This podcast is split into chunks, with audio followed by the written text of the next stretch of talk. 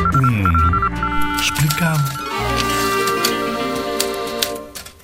Conheces a Joana Vasconcelos? É uma artista plástica muito conhecida que tem peças feitas com materiais simples com resultados muito curiosos. Por exemplo, um enorme sapato feito com panelas ou uma obra construída com ferros de engomar outras obras com bordados ou crochê.